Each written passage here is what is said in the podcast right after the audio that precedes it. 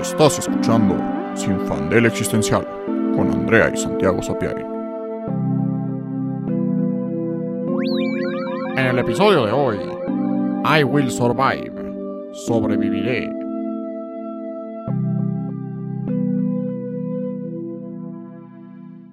Hola, yo soy Andrea Y yo soy Santiago. y en el episodio de hoy queremos platicar de una experiencia personal que tuve hace poco. Me fui de viaje un mes sola, entonces queremos hablar sobre eh, viajar, sobre el turismo, pero también sobre la experiencia de viajar solo. Algo que me pasó mucho fue que cuando le contaba a la gente que me iba a ir sola, me hacían cara como de por, ¿no? ¿Por qué te irías totalmente sola? ¿Por qué no te vas con una amiga, con familia, con quien sea, ¿no? Como que la experiencia de viajar solo, mucha gente reaccionó como si fuera un reto, al menos, o sea, no fue nada más como, ay, qué padre que te vas de viaje, sino, oye, ¿segura? ¿Cómo, cómo te vas a sentir? ¿No te da miedo? ¿No te da como, pues sí, no, no, no estás preocupada de que te vayas a sentir, pues, sola? Y yo desde el principio dije, como no, creo que me va a ir bien. Nunca lo había hecho, y menos por un mes. Em, siempre había viajado o con alguno de mis exnovios, o con mi familia, o con Santi, o con, con alguien. Entonces, no sé, era algo que tenía muchas ganas de hacer. Y más que pensarlo como, ah, me voy a ir de viaje sola porque, porque es como una cosa en sí misma, no como, ah, el viaje sola. Fue como, no, es que quiero hacer este viaje y pues no, o sea, quiero hacerlo como yo quiero. Quiero yo hacer mi itinerario, quiero hacer lo que yo quiera hacer, quiero no tener que preocuparme por nadie más, ni lo que nadie más quiera hacer, ni si pueden o no pueden, porque el trabajo y la vida y el dinero y la escuela y nada, fue totalmente lo que yo podía o no hacer. Y fue increíble. O sea, obviamente sí hay momentos en los que me sentí sola, porque estaba sola. Más bien, creo que no tenemos esa palabra en español. Bueno, sí la tenemos, pero no me gusta como esa definición. Tenemos como solo y solitario. Mm. Y en inglés creo que tiene un poco más de sentido el alone y lonely, pero pues vamos a, vamos a usarlo así como solo y solitario. O sea, sí a veces me sentí solitaria. Todo el tiempo estuve sola y eso no necesariamente me hacía sentir solitaria, si eso tiene sentido. Sí, justo. Pues es que está interesante, o sea, esto de los tipos de soledad y, y cada persona y cada personalidad creo que tiene una relación diferente.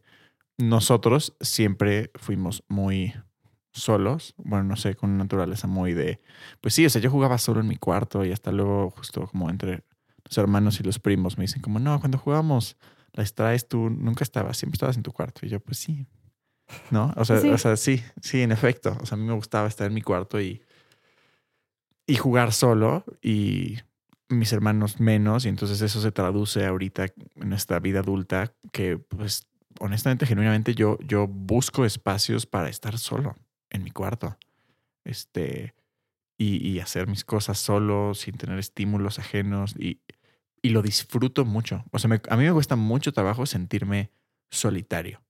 Sí, O sea, tienen que pasar mucho tiempo. La vida no, la vida como funciona no permite que pase tanto tiempo como para que me sienta solitario. Porque No. siempre estoy viendo a gente, ¿no? O, o en la escuela o en mi familia. Este. Y pues cuando quiero ver a alguien, les busco y nos vemos y se acabó. O sea, creo que en pandemia fue cuando experimenté la, la soledad con una carga negativa por primera vez y empaticé como con el humano promedio. Y dije como, ay, no, pues sí, chale. Sí se siente, sí se siente, sí se siente gacho. Em, Yo creo que yo incluso menos que, o sea, ahora que dices eso de la pandemia, yo fui muy feliz, muy, muy feliz, o sea, de verdad. Y digo, los dos, sé que los dos nos la pasamos bien, lo Sí. cual pues es un enorme privilegio, obviamente, pero no, o sea, no sé, como que para sentirme realmente solitaria tengo que tener como una razón, como, pues no sé, o sea, obviamente cuando, por ejemplo, ahorita que corté, pues sí, ese, ese, ti- esa es una soledad diferente, ¿no? sí. Hay un libro que me encanta, es mi libro favorito, que se llama El nombre del viento. Y el prólogo y el epílogo se llaman un silencio de tres partes. Y en el prólogo y epílogo siempre el autor, Patrick Rothfuss, describe los tres tipos de silencio que existen en la escena y describe cómo hay un silencio que es como el silencio inherente del momento, ¿no? Que no hay nada que está sucediendo, pero hay otro silencio dentro de ese silencio que es la falta de música, porque em, la persona que vive ahí ya no toca música. Y dentro de ese silencio hay otro silencio que oculta un secreto. Y no sé, como que ahorita lo estaba pensando y es como la soledad funciona de una manera similar. está la soledad en el sentido de estás solo y está la soledad en la que te hace falta alguien, porque antes no estabas solo y eso es diferente. Y creo que justo ahí, ahí radica el tema, porque las veces que yo me siento solo con carga negativa es cuando estoy experimentando algo y quisiera compartirlo, ¿no? Cuando justo leo un libro increíble y no tengo a nadie más con quien hablarlo, me siento como, ay, chale. Cuando, pues sí, o sea, no sé, cuando como tengo ese tipo de experiencias y me hacen pensar en alguien más, ahí es cuando lo siento.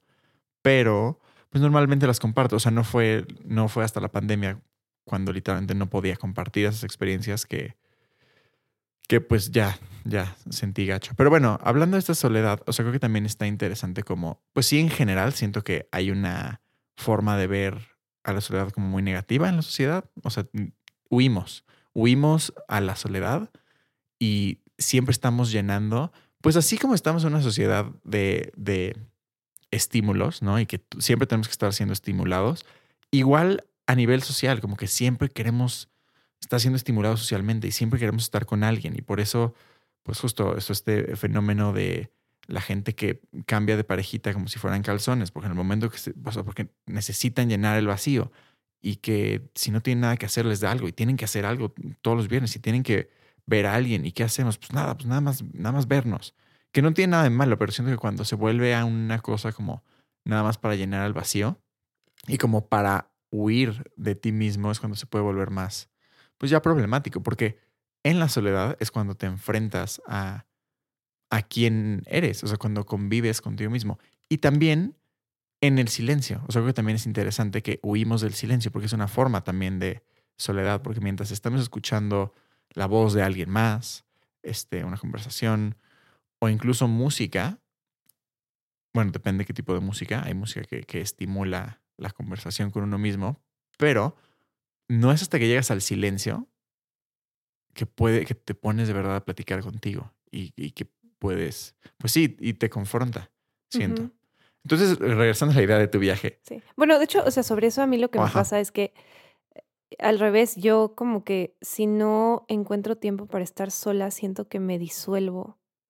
o sea, como que... Igual me pierdo, ¿no? Como que no existo, no sé cómo explicarlo, como que nada más me vuelvo una respuesta a todos los demás y no soy nada y necesito estar sola, también porque estoy muy acostumbrada a estar sola. O sea, la mayoría del tiempo busco estar sola y lo necesito para, para todo, o sea, como para escribir, para pensar, para pues, hacer mis cosas, ¿no? O sea, cosas que yo quiero hacer y que no incluyen a nadie más. Em, y en el viaje, justo lo que descubrí es que fue como sonó como una puerta. Sí, sí, sí, me quedé como El fantasma. bueno, no sé. Alguien nos están infiltrando los ¿eh? espíritus. Bueno, saludos espíritus. Eh, es que no quieren que esté sola. Gracias por acompañarme. Este, pero sí, o sea, como que en el viaje lo que descubrí es que sí, o sea, me encanta tener esa libertad y esa libertad a ese nivel. O sea, experimenté algo que aquí jamás, porque aquí no vivo sola. Y además aquí, pues estoy como inmersa en la sociedad. O sea, existo para otras personas. Sí soy alguien en el contexto de donde vivo, como, pues sí, o sea, mis vecinos saben que existo, ¿no? Este, la gente que me encuentro en el parque seguramente conocen a alguien que yo conozco. O sea, como que existo en relación a la gente y la gente puede saber quién soy. Entonces, por lo tanto, lo que yo haga en el exterior tiene consecuencias. Y cuando me fui de viaje fue como, literalmente no soy nadie. O sea, puedo ser lo que sea. Podría incluso mentir y decir que soy otra persona e inventarme otra personalidad. No lo hice, tal vez debía hacerlo, pero fue increíble experimentar la libertad de decir, nadie espera nada de mí, nadie me puede decir qué hacer, nadie me va a juzgar, puedo hacer literalmente lo que yo quiera. Cada hora, cada día de este mes es mío, Sí. al 100%. Y también me dio miedo, porque dije, ¿eso qué significa? ¿No? O sea. ¿qué, ¿qué es lo que yo quiero hacer? ¿Qué es lo que yo, sin ninguna atadura, sin ninguna consecuencia, quiero hacer? Y la respuesta fue cosas bastante chill. O sea, porque uno pensaría como, uy, te vas a súper descontrolar, ¿no? O sea, esta, esta idea como pues, seguro vas a, no sé, vas a hacer todas las drogas duras que existen, Ujú. o vas a, no sé, salir de peda todos los días, o vas a besar a 100 personas, o vas a, no sé, o sea, exceso, descontrol, que no digo que esté mal, nada más yo personalmente eso no fue lo que me, me impulsó o me llamó para nada. Simplemente fue como, wow, puedo despertarme temprano, salir a caminar por toda la ciudad, ver lo que yo quiera ver. O sea, si me quiero parar en una tienda y quedarme ahí dos horas viendo lo que sea, puedo hacerlo.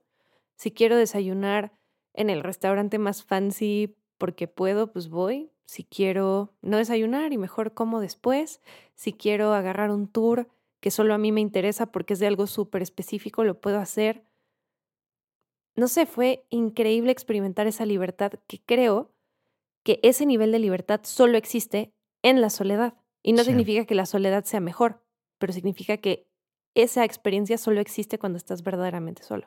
No, y creo que también ahí se da un fenómeno muy interesante, porque yo también he tenido experiencias así, como que me voy solo a un lugar.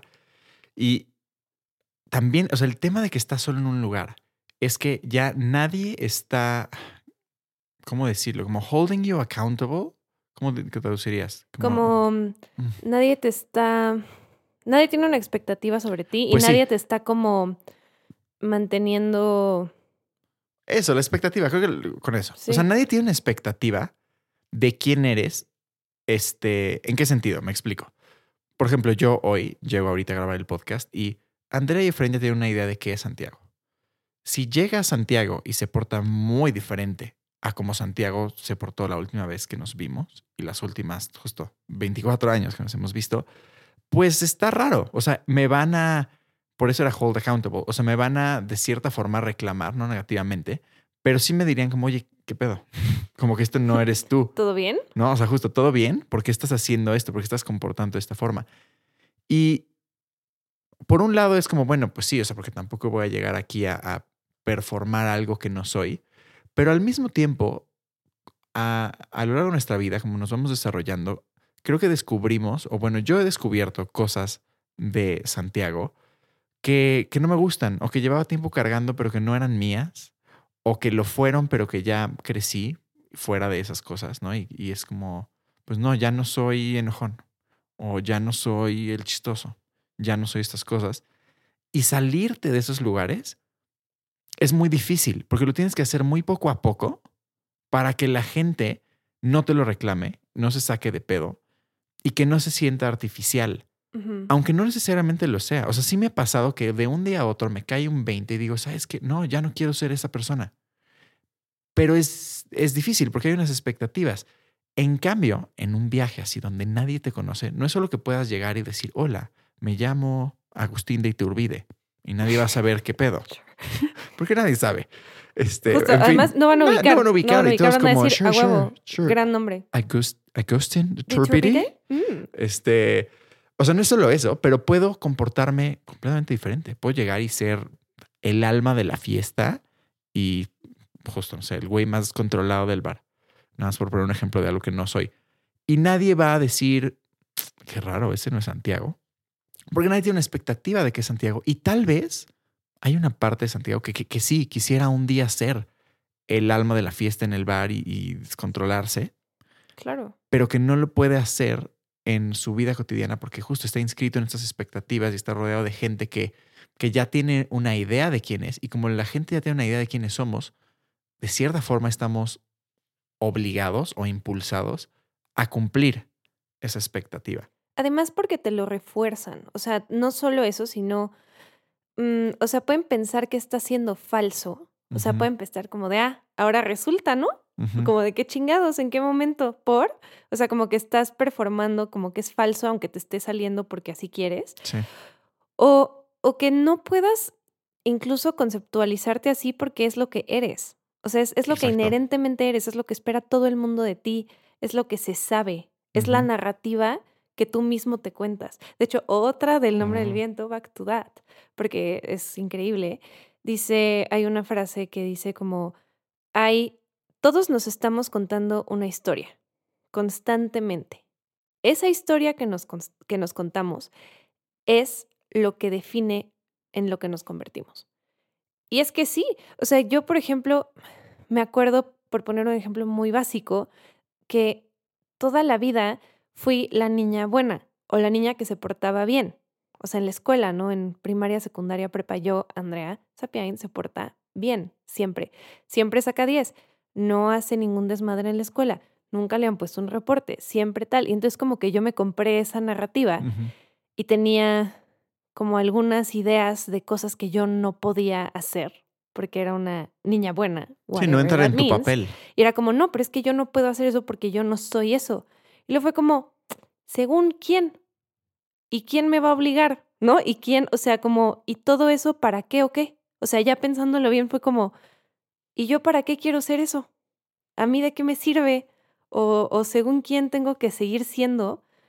Pero pues es mucho más difícil mantenerte, o sea, como darte chance de decir, no, no soy esa cosa, voy a cambiar cuando sigues inscrito en el mismo ambiente. A mí lo que me Sí. sirvió es que cambié pues de la escuela a la universidad y en la universidad me inventé otro personaje. Y luego en el trabajo y en el trabajo me inventé otro personaje y en el podcast y al final todos son personajes, pero Sí. cuando estás de viaje pues ahí sí tienes una libertad creativa potente. Justo. Igual y este tema se nos facilita por nuestras respectivas neurodivergencias y nuestra afinidad por, por la creatividad, pero creo que no a cualquier persona y creo que al revés es muy confrontativo el estar en una posición donde ya nadie te está poniendo expectativas, porque las expectativas también son un camino, no ofrecen claridad, y entonces te tienes que preguntar y responder quién quieres ser. O sea, quién, quién eres cuando nadie te está viendo. ¿Quién quieres ser cuando el público es completamente nuevo? O sea, ¿quieres seguir haciendo tu mismo acto o vas a cambiarlo? Porque puedes. Y entonces, ¿qué vas a hacer? Y, y es interesante, o sea, siento que es un- una oportunidad increíble para, confrontándonos a nosotros mismos, descubrir quién, pues otra faceta de nosotros mismos o quién queremos ser. Yo viví este algo, o sea, bueno, diferente Andrea, pero relativamente parecido en, en este aspecto, porque ahorita en verano me fui a hacer mi servicio social y me fui dos meses a vivir a un pueblo en medio del desierto donde no tenía señal, entonces me desconecté de redes sociales, me desconecté básicamente también de una comunicación constante con mi familia y personas cercanas a mí. Y llegué a vivir a un lugar donde nadie me conocía, donde mi rutina diaria era completamente diferente. Y donde no, no tenía nada. O sea, también, también creo que está interesante la idea de cómo los objetos te definen. Mm. Y, y, pues justo en este lugar ya no, pues ya no tenía mi casa, ¿no? Ya no tenía, pues como todas estas cosas, era, pues ya, o sea, yo nada más era ahí un, un hombre de jeans. Y, y está interesante el pensar quién, quién fui, quién decidí ser, qué partes del Santiago antes de irse dije como, ah, pues estas no las voy a llevar o no, justo, no sé, no las voy a desempacar. Y bueno, y estas las voy a sacar de, que, de la bodega más profunda de las personalidades de Santiago.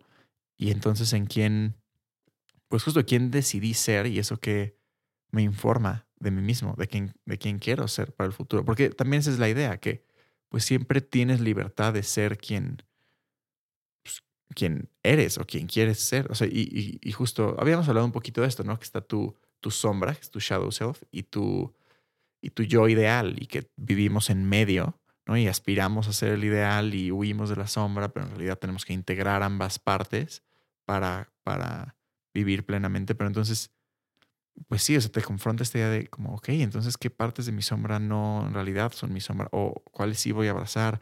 ¿Cuáles de mi parte ideal voy a buscar más? Y es muy interesante, o sea, como descubrir quién, quién eres. Y también se siente, yo lo sentí al principio, de repente medio performativo. Sí sentía como, uy, como que estoy engañando a estas personas. Yo no soy este, este güey. Pero, Yo siento Pero eso sí. todo el tiempo. o sea, porque eres, al final, eres quien, eres quien eres. O sea, más bien, eres, no quien eres esencialmente, sino eres quien, como, o sea, eres lo que haces o cómo te comportas. Eso. Entonces no, Sí. pues justo, o sea, Santiago no es enojón. Si Santiago se enoja, pues sí. Pero si Santiago llega a un lugar nuevo y por dos meses no se estuvo enojando por pendejadas, pues Santiago no es enojón. ¿No? Bueno, y no, no entra. Santiago justo no es enojón. Pero este. Sí. Sí, creo que es eso, es eres lo que haces. O sea, creo que no, al no tener esas expectativas, logras pues hacer cosas diferentes a las que harías en tu rutina. Y también, como dices, los objetos muchas veces nos definen en cuanto a pues los espacios donde nos movemos, el, no sé, señal de estatus para mucha gente, como no, yo me he visto con tales marcas y yo me identifico con tales cosas y yo soy, creo que eso también es muy, pues en general, late stage capitalism, así todo el capitalismo nos, nos informa en cuanto a, a esos comportamientos de que la gente ya se relaciona hasta con estéticas, ¿no? De que yo soy bien cottagecore, yo soy bien, este, no sé, punk, yo soy súper Lana del Rey. Y es como, eh, sure, o sea, no tiene nada de malo, pero creas tu identidad a partir de esas cosas. Y cuando te vas a otro lugar, podrías totalmente cambiar todo, o sea, tu estilo, tu manera de caminar, cómo hablas. Y creo que el error que cometemos a veces es pensar que hay una que sí es verdad. O sea, que hay una manera en la que caminas que es tu verdadera caminata. Hay una manera en la que hablas que es la verdadera manera en la que hablas. Y hay una manera en la que te vistes que es tu estilo de verdad. Y a lo mejor es porque yo eh, soy muy, muy neurodivergente, pero según yo todo es un performance. Absolutamente todo. O sea, no, no creo que haya nada de mí que sea real en ese sentido. Y no significa que sea mentira. A lo que voy es que todo es una decisión. Sí. O sea, Sí, todo es todo es yo decidiendo performar lo que sea que yo decidí performar ese día. Absolutamente todo. No hay nada que sea como esencial sobre mí. Todo es una decisión. Cómo me visto, cómo me veo, cómo hablo, de lo que hablo. Todo es una decisión mía. No hay nada que sea fake. Pero ibas a decir algo. No, estaba pensando, pero sí. Perdón, es que me quedé pensando, es que está interesante. Es que iba a decir, pero ya lo completaste, que no es que no sea real, pero no es esencial, Ah. ¿no? O sea, es real, pero no sé, es eso. Es que regresamos al mismo, ¿no? Partimos siempre de la idea de, de la esencia, todo es esencialista. O eres o no eres. Sí, viene desde tu alma, así siempre fuiste. Y, y no, todo es una construcción. O sea, sí, tendremos proclividades y afinidades y patrones de conducta según, pues, pues, no sé qué lo defina, pero nuestras conciencias, cerebros y hormonas, eh, porque pues desde bebés sí tenemos Gustos. gustos este, y formas de vivir diferentes. Por ejemplo, yo no quería gatear ni moverme, yo nada más estaba ahí sentado y eso se sigue traduciendo Sí, que you wanted to chill. I just wanted to chill. I just desde el wanted to primer chill. momento. tú así, ¿qué Y Andrea desde el aquí? primer momento fue como yo quiero correr y incendiar casas. bueno, no incendiar, no incendiaban. Imagínate qué chistoso, un bebé pirómano. Pero genuinamente, o sea, un bebé pirómano. Pues no, no, yo no era piromanía. O sea, no. no, pero eh, pero, justo, pero yo gritaba, aprendí a hablar cuando tenía 11 meses, no gateé nunca y caminé. O sea, cosas que dices, ok, ok, puedo ver tu personalidad. y sigue siendo Andrea hoy, o sea, Continúo. eh, pero, pero sigue sin ser esencial. Y si hoy yo dijera como, ¿sabes qué? No, ya, ya chile suficiente, puedo cambiarlo. O sea, te- tenemos como mucha libertad y, creo que justo vamos al esencialismo porque eso nos permite renunciar a nuestra agencia. Y nos gusta renunciar a nuestra agencia porque entonces nos responsabilizan, nos, responsabilizamos menos de, todo, de quiénes somos, de lo que hacemos y, y, de cómo es el mundo. Entonces nos regresamos siempre a como, pues es que así soy, pues es que así son las cosas, es que así es el mundo, es que eso es lo que va a pasar. Y, y no, nada es, todo se construye, todo está en constante movimiento.